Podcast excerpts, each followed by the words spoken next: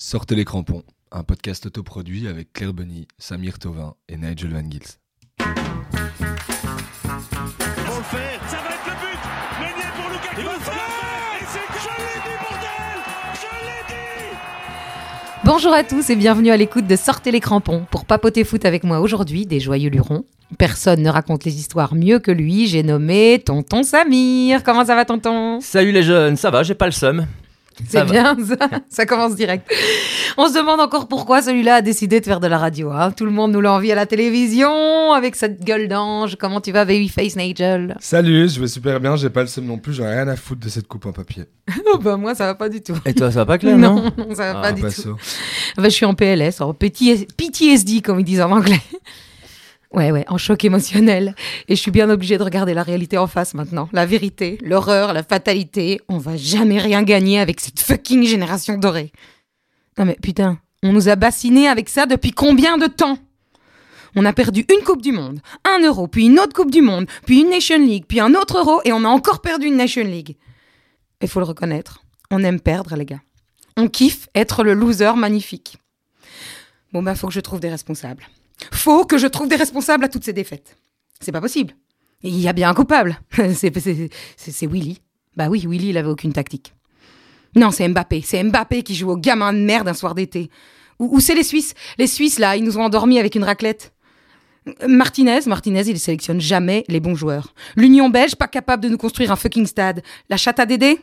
Griezmann, le roi des simagrées dans le rectangle, Martinez et sa tête dure comme du bois, l'Union belge incapable de se sortir les doigts de l'arrière-train, l'UEFA qui nous fait jouer beaucoup trop de matchs, le VAR, hein, le VAR qui s'apparente plus à du caca qu'à de l'arbitrage vidéo. Des responsables, il y en a, il y en a plein. Mais en fait, c'est la faute à personne. C'est la faute à tout le monde, c'est la faute à pas de chance. Bah, au bout du compte, c'est le même résultat. On n'a pas d'étoiles sur notre maillot, on n'a pas de trophée sur nos cheminées. Il nous reste que nos yeux pour pleurer. Parce que oui, je l'avoue, j'ai même plus le seum, les gars. Je suis triste. Je suis juste triste. Je suis si triste de rien les avoir vus soulever. Après, rassure-toi, tonton, je suis pas une supportrice de la victoire. Je continuerai à les suivre, à me péter la voix en hurlant leur doux prénom. Et puis j'ai quand même envie de les remercier, ces diables-là. Parce que, ok, ils ont rien gagné, mais purée, qu'est-ce qui nous ont fait vibrer.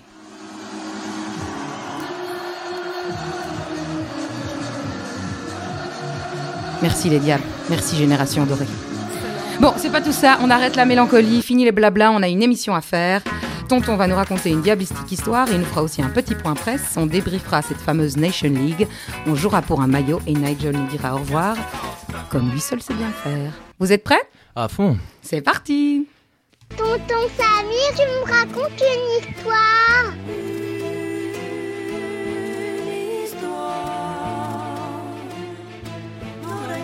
Pour ce numéro spécial, Ligue des Nations, ce sera pour une fois pas une histoire sur une pièce de monnaie ou sur une épopée danoise, mais bien mon histoire d'amour pour l'équipe de la Belgique. Eh bien oui.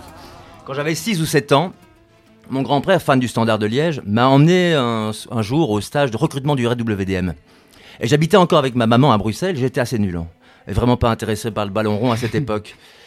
Ah, mon grand-père déçu euh, m'a raconté des années plus tard que sa journée avait été sauvée par sa rencontre avec Raymond, Raymond Goutals, Raymond La Science, qui aurait eu 100 ans il y a quelques jours. Et puis, je me suis tourné vers la petite balle jaune. Et fini le foot, en tant que sport. Mais en tant que fan, mes premiers émois ont débuté au Mondial 1990, en huitième de La finale. plus longue minute de l'histoire du football belge. Il a dit qu'il y avait une faute. Angleterre-Belgique. Une grande équipe à l'époque. Euh, des favoris en plus. Mais un but de David Platt à l'ultime minute nous avait ruiné complètement. Et c'était la fin du monde pour moi, et pour tous d'ailleurs. Il restait 15 secondes. Il a fallu que M. Mikkelsen donne un coup franc alors qu'il n'y avait pas de faute. Mais le début de mon amour pour les diables, puis pour mes clubs de cœur. Cette passion, cette ferveur, toutes ces émotions qui font que le foot nous transcende, tel un rite chamanique. Et comme beaucoup de supporters, bah, on a vécu des beaux moments, mais aussi beaucoup de traversées du désert. Alors, après cette désillusion de l'Euro 2000, on n'a pas réussi à sortir de la poule. La Fédé et les clubs ont décidé de secouer le cocotier, la formation des jeunes dans nos clubs. Et à cette époque, à cette époque de l'Euro 2000, des garçons comme Lukaku ou De Bruyne avaient à peine 9 ou 10 ans. Et oui, encore beaucoup de traversées du désert. Car après ce mondial de 2002 et euh, cet arbitre jamaïcain, une énorme traversée du désert et plus de qualification, alors que dans les années 90, on s'était qualifié pour le mondial 94, 98. Mais là, fini, terminé. Et oui, plus de joueurs, plus rien, la mort, un classement au-delà de la 50e place, impossible de se qualifier pour un grand tournoi. Mais j'ai continué à les regarder, à les soutenir, ces diables. Et même pas sûr de voir tous les matchs, car les Belges n'avaient plus acheté les droits. Il n'y avait plus un supporter dans le stade. Et oui, souvenez-vous, en 2009, contre l'Arménie, on perd 2-1, pas moyen de voir le match. Pas de droit télé acheté. Je me souviens aussi d'un amical que j'avais été voir au stade Roi-Baudouin, contre le Portugal. Et il y avait plus de amis portugais que de supporters belges. Mais moi, je continuais. Je continuais à croire en eux. Et puis, fini la traversée du désert et le football champagne, le football possession, et ce bon vieux Willy. Willy. Et jusqu'à arriver à la finale galloise. Et puis Martino. Willy avait amené de la ferveur. Martino a amené de la rigueur. Martino, Et là, difficile d'avoir une place dans le stade. C'est la folie. Une magnifique aventure et une communion en 2018. Et puis, qu'est-ce que je lis? Qu'est-ce que j'entends? Qu'est-ce que je vois sur les visages de nos anciens comme de nouveaux supporters? De la tristesse à l'euro? De la colère ici? Un soupçon de fatalisme? Oui. Oh oui. On peut reprocher à Martinez, on peut reprocher aux joueurs, on peut leur reprocher, râler. C'est humain. Et c'est ça qui fait le sport. Mais on doit toujours pouvoir supporter son équipe dans la victoire comme dans la défaite. Et quand le bateau coule, faut pas abandonner le navire à la dérive. Alors oui, les enfants, je sais que vous rêvez tous d'être Eden ou Romélu, mais si certains d'entre vous veulent bien être des Jason ou des Yann, ça pourrait beaucoup nous aider. On n'est que 11 millions, 11 millions d'entraîneurs, comme l'a dit si bien la CNN, mais là, il faudrait quelques défenseurs. À bon entendeur et rendez-vous en novembre, sans le seum, pour la fin du parcours de notre diable adoré. Oh, amen, mon frère, on est bien d'accord. si quelqu'un pouvait être Jason ou Yann, s'il vous plaît. Enfin, plutôt Vincent, en fait, moi, perso. Si, quelqu'un pouvait ramener une coupe, quoi. Parce que, ouais, supporter son équipe dans la, dans la victoire comme dans la défaite, ok. Mais pour l'instant, on doit la supporter que dans la défaite. C'est vrai qu'on n'a jamais rien gagné. je le Jamais. Jamais. Jamais au grand ça, de- jamais. ça commence à devenir dur. Soyons vrai, honnêtes, ça vrai. commence à devenir dur. Je pensais qu'avec la victoire de nos hockeyeurs euh, euh, aux Jeux Olympiques, je pensais que ça allait, là, ils les ont rencontrés, je pensais que ça allait les booster, mais Ouais, Mais mais- à part le BOE et. Hucle, tout le monde s'en bat les cax du hockey sur gazon. Allez, on débriefe cette petite Nation League avec nos coups de cœur, coups de gueule.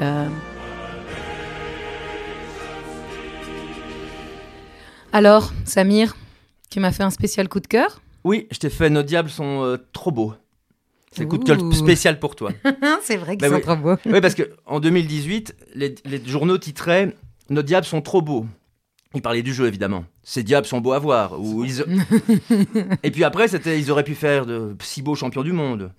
Ou les diables d'Altis avaient abandonné le beau jeu pour gagner. Alors, quand on a regardé Italie et Espagne ensemble, je me suis surpris, en fait, euh, ben, à part les physiques des joueurs sur la pelouse avec Claire, et on commençait à s'endormir en regardant l'Espagne faire son titi caca en fin de match. Alors oui, pour moi, on a gagné le trophée d'équipe la plus sexy du tournoi. Ouais, Ils sont clair. beaux et ça, j'achète. c'est clair, c'est nous les plus sexy.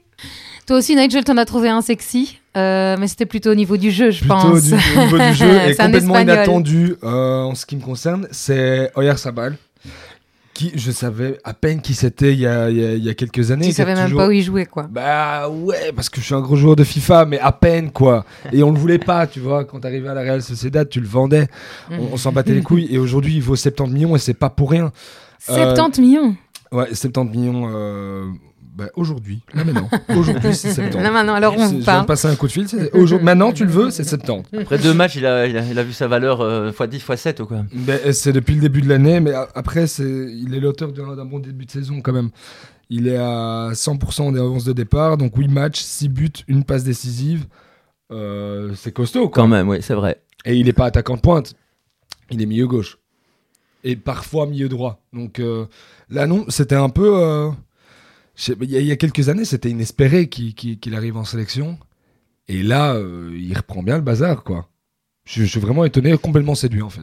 Est-ce qu'on peut aussi euh, être séduit par Luis Enrique qui a, fait, euh, qui, a, qui a fait des choix couillus, on va dire, de prendre des joueurs qui n'aurait pas été pris normalement. Mais en fait, c'est peut-être ça qui nous manque, tu vois. Peut-être que Martinez, bien va prendre que de Catelard, Castagne, Fouquet, euh, tu vois, mec Castells dans les Gaules, mais que des jeunes, en fait. Salemakers, Verskaren, sort, sort tout le monde, quoi, tu vois. Et t'enlèves Lukaku, Hazard, Ouais. De Bruyne Non, et tout on n'exagère pas non Mais plus. non, non, hein. si, si, regarde, ça marche chez Enrique, quoi. Ouais, mais Oui, après, Kevin- mais l'entraîneur de l'Espagne, il avait 7-8 joueurs en moins et il n'avait pas vraiment le choix que de mettre des jeunes. Et après, il a pris ses coronets en main, il a mis les jeunes. Et c'est vrai que Martinez, il aimait pas au début. Il est, il est rentré 5 minutes, c'est pas intéressant. D'ailleurs, t'avais envie de nous parler de ça, toi, Samir. Mais oui, je voulais repartir sur la jeunesse parce que Busquets, euh, le, ce, ce- ce vieux Busquets a été élu euh, joueur du tournoi. Sans blague. J'aurais pu parler de Benzema ou du magnifique Chiesa. Mais je voulais rester, des- je voulais rester parce qu'il reste à peine un an avant le Qatar. Et au-delà de mon désir de jouer avec une défense à 4, je me pose la question si Martinez ne devrait pas lancer plus de jeunes et commencer ce chantier énorme de reconstruction de l'équipe. Car c'est un process qui prend du temps. En plus, il l'a dit, il n'arrête pas de le répéter. Mais si c'est comme la défense à 4, c'est mal barré. Alors nos équipes de jeunes sont en forme. J'ai vu les U21, j'ai vu les U19, j'ai vu les images. Il y a, du, il y a, il y a quand même encore euh, quelques joueurs derrière qui, sont, qui frappent à la porte. Alors, Est-ce qu'on n'a serait- pas une équipe de jeunes qui a battu la France, d'ailleurs oui. et je pense qu'il faudrait pour les prochains matchs en lancer dès le début, dans le grand bain. On est presque qualifié et assuré des têtes de série au mondial. Alors, on a vu la France, Upamecano a joué, Koundé a joué, on a vu Gavi en Espagne, Oyarzabal, comme l'a bien dit euh, Nigel.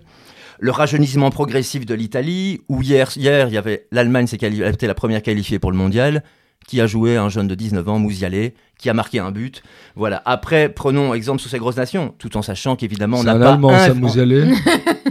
Pas à moi, tu sais. écoute, il y a aussi toute la colonie turque. Mais après, après, tout en sachant évidemment que on n'a pas du tout le même noyau. On est 11 millions. On n'est pas l'Allemagne. On n'est Mais pas, non, on n'est pas la. France. On n'est pas l'Italie. Et comme l'a très bien dit, je terminerai là-dessus, l'article de Kevin De Bruyne qui disait, avec tout le respect, nous ne sommes que la Belgique. La nouvelle génération est en train de se former, mais entre-temps, il faut être réaliste. Quand il nous manque des joueurs importants comme Eden et Romelu, la France et l'Italie ont 22 joueurs de haut niveau, nous pas, et ils en ont même un peu plus que 22. Donc, en soi, voilà. Donc, peu importe qu'on ait perdu, c'est surtout important pour la plupart des joueurs de jouer un match avec niveau, avec tout le respect que j'ai pour des adversaires comme l'Estonie. Il nous faut affronter des équipes du top pour grandir, aussi bien en tant que personne qu'en tant qu'équipe. Donc voilà. Je suis Ben, pas, je suis pas complètement d'accord avec lui parce que à ce rythme-là, alors, la Chine, elle devrait niquer tout le monde. Non, mais ça n'a rien à voir. non, ouais. non, mais en fait, ça dépend de, de- ça dépend de ta fédération aussi, de l'implication Oui, qu'il y a dans la fédération, dans l'assainissement de ta, con- de, de- de ta propre ligue, en fait, tu vois, de la Pro League. Si la Pro League était plus intéressante, elle était moins pourrie, il y a peut-être des joueurs qui viendraient jouer, et donc elle serait plus intéressante, et donc tu aurais des meilleurs joueurs qui viennent plus âgés, et donc s'il y avait des joueurs Oui, plus mais- âgés, meilleurs mais qui viendraient, tout- ça veut dire que les jeunes seraient meilleurs aussi. Oui, oui, mais malgré Oui, mais- tout, euh, 11 millions, c'est 11 millions. Tu peux pas, tu peux pas aller inventer les, les Oui, gens. d'accord, mais Et ils en Chine, c'est pas une, pas une nation du foot. Mais oui, et donc ça veut dire que si ça devient une nation du foot en Chine, elle est imbattable.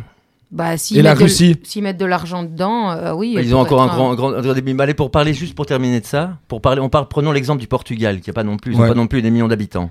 Prenons l'exemple du Portugal. Ils ont, ils ont mis 16 ans à gagner un trophée depuis le, depuis le, de- depuis leur euro. Ouais. Quand ils ont perdu 1-0 contre la Grèce, ils ont mis 16 ans à soulever un trophée. hein. Ouais, mais 16 ans avec, avec eux, où ils sont, eux, ils ne jouent qu'avec la formation des jeunes. Ouais. Que ça. Ils vendent des joueurs. Tout Mais le oui, temps. mais ça Il y a que marche. des jeunes. Ils ont mis 16 ans. 16 ans, Ouais, ça mais marche c'est mais ça, après mais vous 16 avez ans. vu l'Uruguay, l'Uruguay, ils 16 sont ans. 3 millions. Oui, mais Tu te chouchou, rends compte l'Uruguay, ils que- ont plus gagné depuis combien d'années Mais ce what, ils sont toujours, ils sont, c'est- ils sont toujours super impressionnants, ils sont super forts. Oui, mais ils gagnent rien non plus. hein, donc Non, en- ils gagnent rien. Ils ont quand même Oui, trois oui, coupes bah, du monde.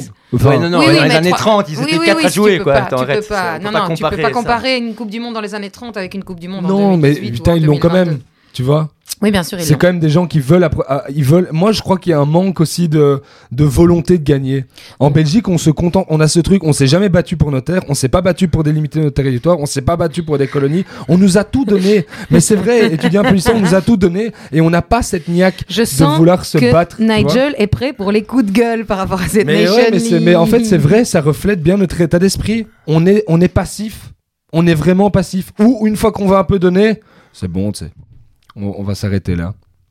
Non, c'est- Ok. Et Samir, t'as envie de nous parler du VAR, toi? Toi, c'est le VAR qui t'énerve. Ah, moi aussi. hein. Le VAR, oui, oui, mais en fait, oui, je vais pas en faire parce qu'on pourra en faire un sujet d'une demi-heure, même plus. Mais en fait, le truc, c'est que voilà, on a vu toutes les images. On a vu le VAR sur la- l'action de Lukaku. Je vais pas parler celle de Mbappé parce qu'il va nous en parler après. Mais en fait, ce qui est incompréhensible, c'est qu'ils n'ont pas unifié les règles. Je suis tout à fait d'accord. Donc voilà, c'est ça qui est pas, qui est pas logique. Parce que déjà de 1, le VAR, bon, il Tu est peux pas. rappeler la, la règle de première ligue qui fait que. Mais la règle de première ligue, Lukaku aurait marqué son but. Parce qu'en à fait, fait il ne joue pas avec le pied, c'est le corps qui doit être, euh, voilà, qui doit dépassé. Enfin, en gros, quoi. Et c'est Mais le c'est truc, c'est avantage que- à l'attaquant. Voilà, donc par exemple, prenons exemple de Van Aken. Van Aken, il joue dans Pro League. C'est pas les mêmes règles et ils ont pas le même budget pour euh, leur truc de VAR. Après, il va, il après, il va jouer en Champions League contre le PSG, c'est pas les mêmes règles. Ils vont aussi en Nation League, c'est pas les mêmes règles. En Coupe du Monde, ce sera pas encore les mêmes règles. Donc il y a un Ça moment, n'a aucun sens. les- alors, il y a un truc qui m'a vraiment énervé. J'ai lu l'article d'un arbitre italien qui a dit Ouais, mais ils ont assez de temps libre comme ça, les joueurs, pour lire le règlement. Il y a que 7 ou, 6, il y a que 7 ou 7 ou 17, 7, 16 ou 17 règles. J'ai dit Mais bon, voilà. Donc ça parlait comme 16 ça. ou 17 règles Ouais, ils ont qu'à le lire pendant leur temps libre, il a dit Non, comme ça. Donc je trouvais ça un peu. C'est surtout que même le supporter neutre ne comprend rien. Bah Donc non, voilà. c'est ça. Et, et, et parce qu'il faut quand même avouer, il y a des supporters de sélection, et c'est pas grave, tout le monde n'est pas obligé d'être féru de foot comme nous et de regarder tous les matchs de, toutes Mhm. les, de tous les championnats. Et eux, ils comprennent vraiment rien. Quand, quand, pourquoi le but de Lukaku n'est pas accepté et que le but d'Mbappé n'est pas accepté Ça n'a aucun sens Oui, pour un supporter. Ma meuf a euh, vraiment compris la règle du hors-jeu il y a trois mois. Et là, j'étais. Elle comprenait rien du tout. Et j'étais désolé de lui dire, mais je comprends rien non plus. Et toi, explique le hors-jeu de Mbappé alors. Mais le hors-jeu de Mbappé, bon, Mbappé est derrière le dernier défenseur espagnol au moment où la passe qu'il va recevoir est lancée. Il est en position de hors-jeu, officiellement. Mais l'arbitre laisse, tu sais, on siffle plus le hors-jeu au moment où le- la passe est lancée, maintenant on laisse Et ça l'action. encore, c'est c'est pas toujours. En Et ça, c'est pas toujours. Mais donc, Mbappé reçoit le ballon, mais quand il reçoit le ballon, il s'avère que le dernier défenseur, qui est Eric Garcia, euh, a laissé passer, le laisse passer, mais il semblerait qu'il y ait une intention de sa part. Non, il a touché le ballon. Ouais, mais en fait, il essaie de, il met, met bon. son corps en opposition, il, met il, il rate pas son contrôle, il essaie juste de bloquer la trajectoire. Il essaye. À partir de ce moment-là, il n'avait pas l'intention au départ de l'action de faire ce qu'il a fait. C'est-à-dire qu'au moment où l'action est lancée, Kylian Mbappé est hors jeu. C'est lui qui doit oui, mais recevoir la en balle. plus, ce qui est un peu injuste là-dedans, Mais c'est il qu'il laisse, il laisse fêter. Non, mais ce qui- oui, ils auraient dû s'arrêter de jouer parce qu'il laisse fêter le but comme si le but était de toute façon bon. Et c'est parce que les Espagnols vont se plaindre que le VAR vérifie. Mais si on ne lève pas le drapeau, Mais le parce truc, que c'est je suis que désolé, le quatrième dans le arbitre, feu il de voit que c'est l'action, hors jeu. Hein. Il Mais en voit fait, que c'est hors jeu. dans le C'est feu de l'action, hors-jeu c'est ça qui est dingue, c'est que dans le feu Non, de le VAR l'action, a le droit de le dire directement et de prendre Mais la oui. décision par, euh, par, par oreillette maintenant, surtout dans les grosses compétitions comme ça. Ah Donc bon il peut le dire par oreillette. C'est pour ça qu'avec Lukaku, ils l'ont pas dit non plus et que les autres ont joué directement. non, non, il l'a dit et c'est lui qui prend la décision. Après, il l'a dit. Oui, après, il l'a dit après. Oui, après, Ouais. il lui a dit écoute, c'est comme ça, quoi. Ouais. Mais Je voilà. Je sais pas si vous nous comprenez encore, j'ai auditeur, mais on est un petit peu trop énervé pour ce truc. Mais, mais le truc, surtout pour terminer là-dessus, tu vois, avec Mbappé, c'est qu'en fait, il faut revoir, si vous tapez, euh, vous tapez sur les vidéos YouTube, il y a Lukaku a eu un but contre la Russie, où c'est pareil ensuite. Il est, hors- il est hors jeu, sauf qu'ils sont dans la surface de, ils sont dans la surface de réparation, Ouais. et le joueur touche euh, de pied ou de la tête, je sais plus, et euh, Lukaku le reprend. Et là, il met dedans, il est hors jeu. Non, bah oui, parce que là, il a eu, là, il, Mais là, il y a une Là- passe du, là, il y a du- une il y a une passe- du là, c'est une passe défenseur alors que là, il coupe l'interception. Donc voilà, Mhm. c'est ça qui est gros. Mais bon, voilà. Mais donc pour vous, comprendre. pour vous, les gars, il y a hors-jeu, on est d'accord. Pour but moi, il y a annulé. oui. Mais après, tout le monde va dire il y a hors-jeu. Mais il y a là, il y a hors-jeu. hors-jeu parce que en fait, Lukaku, dans la surface de réparation contre la Russie, il attend. Il, n'est pas censé recevoir ce ballon. Ce Oui, ballon arrive sur ce défenseur, ça ricoche sur le défenseur, ça arrive sur Lukaku, il se retourne, il marque. Là, je ne sais plus qui a fait cet assist pour. Ben, c'est Benzema qui fait l'assist pour euh, Kylian Mbappé. L'intention est de filer cette balle à Kylian Mbappé. Et tu vas faire quoi? Tu vas demander au défenseur de regarder au millimètre près S'il est hors-jeu. s'il est hors jeu au moment où il est en Bah train oui. de jouer pour savoir s'il doit rester droit comme un i et que ça passe comme hors jeu. arrête de jouer. En plus, il si, si jamais il arrête de jouer et que l'autre est pas hors jeu, tout le monde va lui tomber Mais dessus. exactement, allez putain, t'es pas avec une équerre là dans ta poche Non, pour contrôler. ça, Enfin, ça. Surtout qu'ils doivent continuer l'action jusqu'à siffler leur jeu à la fin. Exactement. Donc, en fait, c'est ça. qui est voilà. Et Ça c'est là aussi que Donc c'est pas. euh, ça c'est- rend dingue, quoi. Oui, parce que quand- même quand il y a des fautes et que la personne est hors jeu, parfois s'ils font une faute dans la même action, c'est quoi qui prime en premier? Et là aussi, il y a eu des gros problèmes. Avec Ouais. des joueurs blessés. Donc moi, je suis pour la règle de première ligue perso, avantage à l'attaquant. tout à fait. Ce sera du plus beau football. Le VAR, c'est du caca. Mais il n'y a pas que ça. Le placement de produit, ça t'énerve aussi, ça, tonton. Ben, oui, c'est parce qu'en fait, j'avais pas compris. À l'euro, j'avais pas fait vraiment attention à cette petite voiture qui monte le ballon, qui arrive avec le ballon, la petite voiture. Ah ouais. Et j'ai vu ça parce que j'ai regardé plus de matchs. euh, Enfin, je voyais pas les débuts parce que parfois je travaillais et tout ça. Et je voyais cette petite voiture. Je ne citerai pas la marque de la voiture, évidemment. Non, je ne nous, sais nous pas ne si. faisons pas de ce ne sont pas des enfants qui ont construit ça en Chine. Et donc, voilà. Mais c'est un truc. Et donc, c'est que du placement de produit en fait. Parce que je me suis dit, c'est peut-être euh, parce qu'ils doivent pas toucher le ballon qu'il a été désinfecté juste avant. Mais comme l'arbitre le prend quand même en main, ça changerait. Non, et qu'ils ça vont, quand rien même le- avec le et qu'ils Covid. vont quand même le toucher. Donc c'est juste du bon placement de produit. Comme c'est un sponsor officiel évidemment de toutes les grosses compétitions. Je trouvais ça un peu ridicule cette petite voiture qui C'est vient. Volkswagen? Ah, Demande-leur s'ils veulent pas nous donner un peu de sous pour Oui, sortir c'est les crampons. Il fallait Mais- pas le dire. Il y a un autre diable, il n'y a pas que Kevin qui a fait une sortie euh, remarquée dans la presse, il y a aussi Thibaut Courtois. Complète- complètement, complètement. Ben oui, parce que fédération pognon, la fédération belge m'énerve un peu. Ah bon? Il y a- là, il n'y a plus de président, ou alors c'est des présidents de clubs qui sont présidents. L'UEFA et la FIFA, on va pas en reparler, ça me fatigue pour le moment. Et donc oui, Thibaut Courtois a chargé l'UEFA. Il a dit qu'il ne se souciait pas des joueurs, il se soucie juste de leur poche. Ce n'est Ah qu'un... bon En parlant évidemment du match de dimanche contre l'Italie, le match pour la troisième place, Complètement ridicule. qui ne servait pas à grand chose. Bah, Après, moi je, je suis pas vraiment d'accord. C'est parce qu'il y a trop de matchs, mais, mais comme disait Kevin, on a besoin de faire des matchs contre des Ça grosses aussi. équipes. Donc moi je suis pas sûr que ça sert pas à grand chose. Quoi. Mais Ouais, mais en fait, ils auraient pu reprendre l'avion, là, il y en a plein qui étaient un peu. mais il y a voilà. trop de matchs en gros. Il y a- mais il y a trop de matchs de toute façon. C'est qu'un match pour l'argent, qui, qui disait, il faut être honnête. Nous avons joué ce match car pour l'UEFA, c'est de l'argent supplémentaire. Pour nous, c'est un bon match face à l'Italie, car l'Italie est en face, mais regardez tous les changements que les deux équipes ont effectués ouais. pour cette rencontre. Donc voilà, cela montre juste que nous jouons trop de matchs. L'année prochaine, nous avons une Coupe du Monde en novembre et nous devons à, nouveau jouer jusqu'à la fin du mois de juin. Nous allons nous blesser. Plus clair. personne ne se soucie des joueurs. Regrettait Courtois dans Sky Sport. Bah, Souvenez-vous de Axel Witsel, hein, sa blessure, euh, c'est aussi parce qu'il jouait trop de matchs. hein. Ouais. Et euh, l'état d'Yuri Tillemans, on n'en parle même pas. Ouais. Et alors, euh, trois semaines de vacances ne suffisent pas pour que 12 joueurs puissent, euh, enfin, pour que les joueurs puissent jouer pendant 12 mois au plus haut niveau. Et c'est vrai, comme ils ont enchaîné avec le Covid, des championnats, des Champions League, pour, le, sur ceux Et qui jouent nous, gros, pour tous les gros joueurs qui jouent les gros matchs. Et voilà, c'est ça. Et c'est vrai qu'on parle pas assez des joueurs, même s'ils gagnent beaucoup d'argent, qu'on peut se plaindre de ça. Euh, ça- la carrière, elle termine à 35 ans. Et en même temps, vous entendez parler d'un championnat d'Europe, d'une Coupe du Monde chaque année, puisque avec le truc Ouais, de tous Arsène les deux Wenger, tous les ouais. deux ans, une folie. à un moment, faut pas s'étonner que les joueurs sont blessés. Quoi. Donc, Ouais, ouais. voilà. Ça, c'est juste pour du pognon. Je suis désolé. Il y oui, a bien rien sûr, bien plus. sûr, il va falloir qu'on fasse la Et, et même s'ils sont, ils sont surpayés, ça ça n'a rien à voir avec le débat de est-ce qu'ils font trop de matchs Non, et non, est-ce que c'est dangereux clair, pour leur ça n'a santé. rien à voir. C'est vrai qu'ils sont, ils sont surpayés, mais bon, ça, ça devient complètement n'importe quoi. On a failli perdre notre, euh, notre première place au classement FIFA. hein. C'est seulement parce que le Brésil a fait mérité. match nul qu'on reste premier. Mais euh, en fait, tonton, c'est juste honorifique cette première place? Ça, ça- On aurait perdu quoi si on l'avait perdu? Bah, en fait, le truc, ce qui est. Bon, la première place, c'est clair que tout le monde en a parlé, là, euh, tout ce week-end, évidemment, dans la presse, et puis euh, sur Twitter, et puis toi, tous les amis, enfin, tous ceux autour, j'ai entendu que ça, voilà, on allait premier, mais on gagnerait jamais rien, nani, gna Mais en même temps, oui, c'est vrai que ce serait mieux d'être deuxième ou troisième, ça nous enlèverait peut-être un peu de pression. De toute façon, on va arriver au Qatar en tant qu'outsider, ce qui Bah, est pas- c'est- ce qui est pas plus mal en soi. on est, on est des gros gros Là, la. Colombie a fait match nul contre le Brésil. Et donc voilà, donc ils devaient gagner leurs deux matchs, et puis jeudi contre l'Uruguay pour reprendre la première place. En 2018, euh, bah, ils ont changé le règlement. Avant, c'était tous les 4 ans. Donc comme la Belgique a perdu tous ses matchs pendant des années, à un moment, quand ils ont commencé à gagner, on enlevait à chaque fois tous les derniers matchs de l'année. Donc si tu recalcules que tu gagnes tous tes matchs en une année presque, évidemment, bah, à un moment, tu es 60e, 64e mondial, évidemment qu'à un moment, tu arrives très vite à la première place ou à la deuxième. Puisqu'ils ont gagné tout, euh, ils gagnaient tout. C'est les champions de la régularité.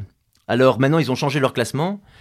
Tu gagnes des matchs. Oui, parce que l'Italie, elle a gagné tous ses matchs. Oui, mais ils ont, oui, mais oui, mais, mais bon, il faut déjà les rattraper. hein. Mais alors, c'est vrai que c'est bizarre de voir euh, le champion du monde troisième, le, le champion d'Europe quatrième du championnat, sans parler le Brésil qui a gagné aussi, euh, voilà, avec l'Argentine, la Coupe des, tout ça. C'est vrai que c'est bizarre, mais ils vont devoir encore perdre plus de matchs en fait. Ils ont gagné, en fait, ils n'ont pas beaucoup perdu. Dans- on- en fait, ils ont perdu.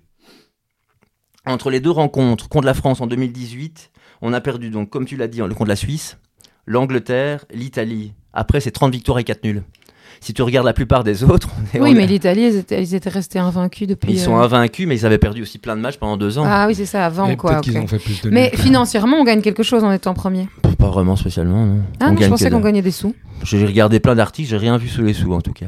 Ah non, on n'a Je pas. pense on a- même pas qu'ils gagnent quelque chose. Après, il y a rarement d'articles sur tous les sous qu'on se fait. hein. Oui, c'est ça, parce aussi. que la Nation League, il y avait des- du pognon à se faire. hein, pour C'était le coup. combien Bah, 6 millions pour sortir des, pour aller en- euh, au tournoi et 4 millions 5 pour le vainqueur. Donc la France a gagné 10 millions 5 euh, en tout pour les poules et le Comme s'ils tournoi. avaient besoin de ces sous-là. Après, il faut savoir que la Belgique avait gagné, je crois, dans les 26 millions, je crois, pour le, le quart de finale perdu contre l'Italie, un truc dans le genre. Entre 22 et 26 millions. Ouais, donc les sélections gagnent de l'argent quand ils Ils gagnent quand plus gagnent des évidemment matchs, avec un évidemment. euro ou une Coupe du Monde. Ah, je pensais qu'on gagnait aussi des Mais je pense pas. En tout cas, j'ai place. pas vu l'info, donc je peux pas le jurer. Bah, si Après, vous c'est un système les gars, n'hésitez pas à nous la faire parvenir. Parce fait que une petite. euh, Je voulais juste terminer parce oui, qu'en fait, donc le nouveau classement, ça ça m'a fait beaucoup rire. Le nom de ce classement est donc le nouveau classement qui calcule. Les matchs amicaux, évidemment, si t'es premier, si tu joues contre le 40e, tu vas pas gagner beaucoup de points tu- donc pour monter. Ok, d'accord, faut que tu gagnes des points Après, en si fonction tu joues du, contre de le ton Brésil- adversaire. si tu joues contre le Brésil, la France ou l'Italie, ou si l'Italie bat par exemple la Belgique, elle va gagner euh, full point. Surtout en plus pendant l'Euro, ils ont gagné énormément de points, ils vont revenir. Ça c'est le truc. Et ce, ce- ce nouvel algorithme créé évidemment par nos instances, c'est le SUM. S-U-M. Ah, ça m'a- ça m'a fait beaucoup rire que ça soit ça. Ça m'a fait, mais j'ai dit c'est une blague. Est-ce que j'ai bien lu?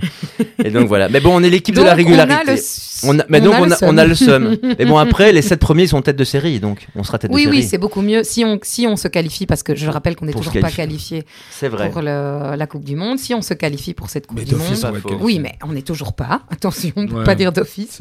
Jamais, jamais dire toujours.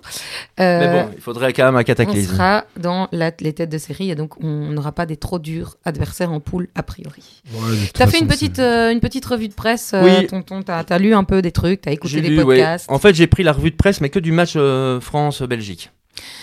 Ouh là là là là, je suis pas Voilà. que j'ai envie d'écouter ça. Ouais, j'ai lu, en fait, j'ai lu donc un peu l'équipe, Marca, la Gazeta et BBC. Alors, l'équipe disait, bon, on va le dire tout de suite comme ça c'est fait. Le Somme, deux fois, ils ont titré. Oh Ça m'a rendu assez fou. Comment mettre de l'huile encore sur le feu entre les supporters français et belges C'est pas super malin. Ouais, c'est clair. Mais ils avouent que c'était quand même un cheveu. Parce qu'ils ont dit qu'ils ont eu de la chance. Ah oui, ils ont eu. Ouais. bah, ouais, c'est pas- encore heureux. Marca en Espagne titrait Mbappé a transformé l'eau en vin. Donc voilà. Et qui, euh, eux, pour, pour eux, ils ont per- la, la Belgique a perdu quand Hazard est sorti du terrain. Ça a précipité la défaite. Après, ils ont plus touché une balle. La Gazzetta dello Sport en Italie a dit euh, Torpi Hernandez, finale digne d'une corrida. Et les prouesses de Loris, qui c'est vrai que Yoris, En- il, fait deux, il fait deux bons matchs dans sa vie. C'est contre Voilà. nous et contre Con- l'Espagne.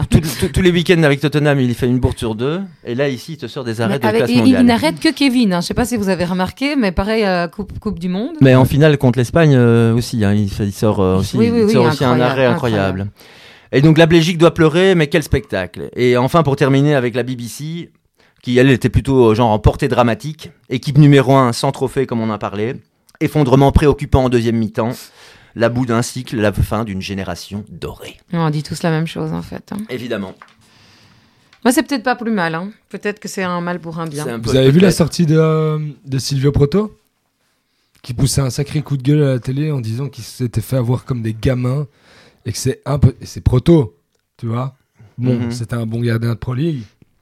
C'est pas un international mémorable.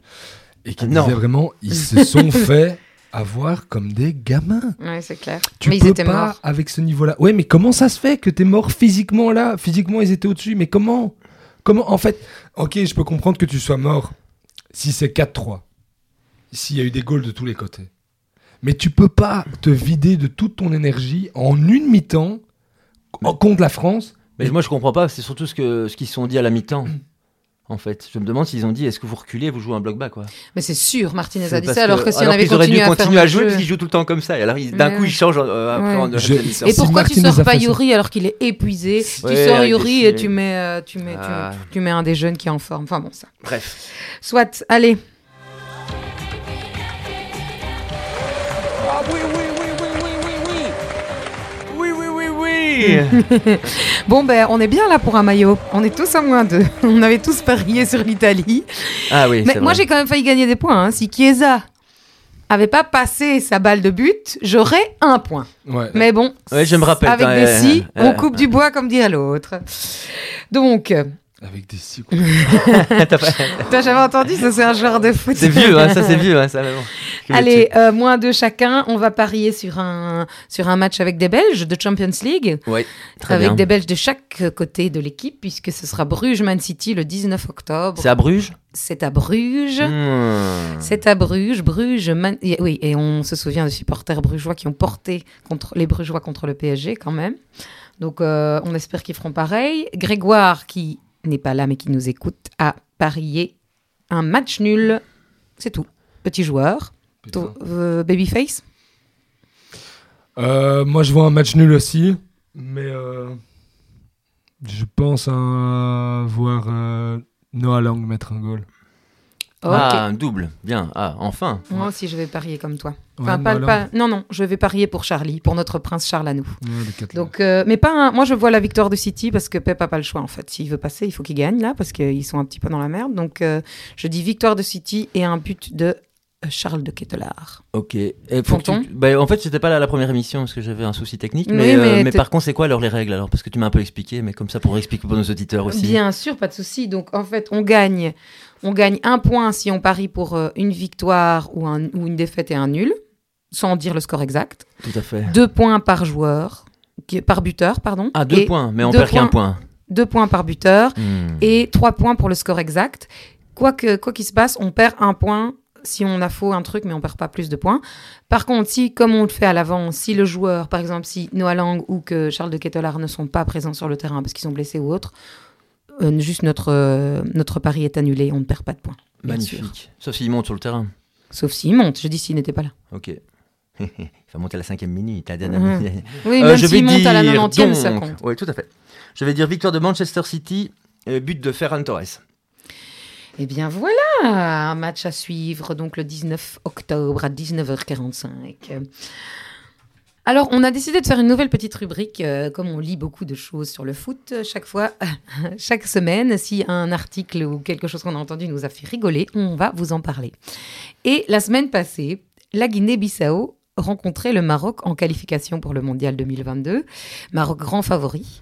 Mais la Guinée-Bissau, qui a perdu 5-0, je le rappelle, a posté sur son compte Twitter des photos de leurs joueurs en train de vomir leurs tripes en disant qu'ils s'étaient fait empoisonner par les Marocains. Allez. Et tonton, t'avais envie de nous dire quelque chose par rapport à ça? Mais oui, parce qu'en fait, c'est un peu louche cette histoire. Mais c'est parce que c'est déjà arrivé en Afrique euh, à moult reprises. Et je me rappelle, je suis tombé, j'étais retombé aussi là-dessus. Avec le Gabon, Pierre-Emerick Aubameyang, euh, l'attaquant euh, d'Arsenal, avait dit euh, aussi la même chose. On a empoisonné mon jus d'orange. Le Maroc, c'était contre le Maroc aussi à l'époque. C'est ça que c'est marrant. Il s'était imposé 3-0 contre le Gabon. Et euh, c'était quand même une finale de groupe à cette époque-là, donc c'était quand même un match très important. Et donc la star gabonaise avait dit ouais la moitié de l'équipe plus le staff a un mal de ventre incroyable le jour du match, annoncé fort quel sacré jus d'orange ce matin en pensant qu'il l'avait empoisonné aussi. Mais on donc, voilà. Et donc c'était drôle, voilà, C'est un peu plus marrant de voir un peu aussi terminer sur des notes un peu humoristiques. Mais voilà, ça fait du bien. Et toi, Nigel, t'as envie de nous dire au revoir à ta façon? Ici c'est Nigel. Au revoir, merci et bon week-end. Salut les copains Aujourd'hui, vous l'avez sûrement déjà compris, je suis pas de mauvais poil et je suis presque même de bonne humeur. Ah bon? Ça, On l'avait pas encore compris. Personne n'aurait pu parier dessus, même pas mon pote Léo avec une cote à 3 contre 1. Mais qu'est-ce qui me fout de si bonne humeur alors qu'on s'est tous récemment bouffé un organe génital devant la demi-finale de Nation League? C'est simple. Le documentaire Super Ambiance, intitulé Le milieu de terrain de la RTBF, que je salue par la même occasion. Et par ailleurs, je ne peux m'empêcher de me dire que quand je les vois pas au bar pendant deux semaines, bah, ils travaillent hein, finalement. hein. tu vois, on a le droit de se demander parce que c'est l'argent public. hein. Et qu'est-ce qu'il dit ce documentaire? Que t'es une putain star, Nigel, et qu'on t'aime. Pas exactement, mais on en parle aussi, c'est vrai. Non, ce qu'il raconte, c'est très simple. Le football belge, principalement, mais européen, est complètement pourri jusqu'à la moelle. Mais complètement. Ah bon? Mais en Belgique, on reste quand même le saint des saints de la corruption. Oui, mais moi, je suis un grand naïf, et vous le savez. Là, j'aime le sport, j'aime mes équipes, et je suis persuadé que les gens se donnent sur le terrain à fond pour remporter le trophée, et qu'il n'y a que ça qui compte, quoi. Enfin, et la- et l'argent, évidemment. Mais j'allais jamais voir plus loin. On achète des titres avec des montres, des arbitres qui vont bouffer avec des agents de joueurs, des dirigeants de clubs vegan, enfin c'est la bérésina, il y a rien qui va. C'était, j'étais tout, tout retourné. En plus, vous savez je suis un grand sensible. J'étais tout retourné en voyant ce documentaire. Mais la bonne nouvelle là-dedans, c'est qu'une fois qu'on sait ça, tout devient possible. Est-ce qu'au final, on n'aurait pas pu acheter cette demi-finale de Nation League, tu vois? Une fois que c'est qu'une question d'argent. Je, je sais, pas, je demande. hein. Moi, je demande. Et le titre d'Anderlecht cette année, Samir? Tu vois, nous, on a beaucoup C'est de pognon, jolie Anderlecht. montre. hein. À qui il faut glisser un billet Moi, je peux mettre même 50 balles. Ben, écoute, ça ici, c'est pour venir bosser. Moi, je peux mettre 50 balles ici et maintenant. Mais je sais pas, je demande, hein, tu vois, c'est à qui il faut demander. Et même un truc encore mieux que ça, le standard en playoff 3. On paye qui pour voir ça? Parce que moi, je peux mettre 500 balles ici même et maintenant pour aller voir ça. Franchement, on peut se cotiser, on peut tout acheter. C'est ça que ce documentaire nous a dit. Comment ça se fait alors que acheter. Charleroi n'a jamais gagné un seul trophée, nous dit Dieu Mais parce que c'est trop suspect. parce que c'est parce que c'est l'autre Bayat qui est à la tête du club. C'était son père avant et son frère était Son sorti tôle. Ouais, son oncle. C'est vrai, c'est son oncle. Mais il parle comme si c'était son père. Oui, bah tonton, Ouais. hein, comme nous avec Samir. À fond, ouais.